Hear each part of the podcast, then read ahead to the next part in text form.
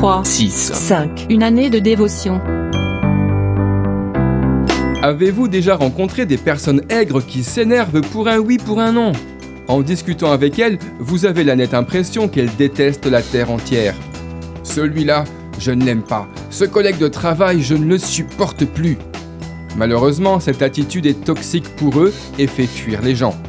Cependant, il est important de réaliser que Dieu aime les gens imparfaits. L'apôtre Paul n'a-t-il pas dit ⁇ Je suis le moindre des apôtres, je ne suis pas digne d'être appelé apôtre parce que j'ai persécuté l'Église de Dieu. Et vous, aimez-vous simplement les gens qui vous ressemblent, qui correspondent aux valeurs qui sont les vôtres, ou avez-vous fait le choix de les aimer tels qu'ils sont en acceptant leurs défauts? N'attendons pas que les gens soient parfaits pour les aimer. Aimons-les comme ils sont et ils nous aimeront comme nous sommes. L'évangile selon Marc chapitre 12 verset 31 nous dit ⁇ Tu aimeras ton prochain comme toi-même ⁇ D'après le livre 3, 6, 5, Une année de dévotion, de Yanis Gauthier.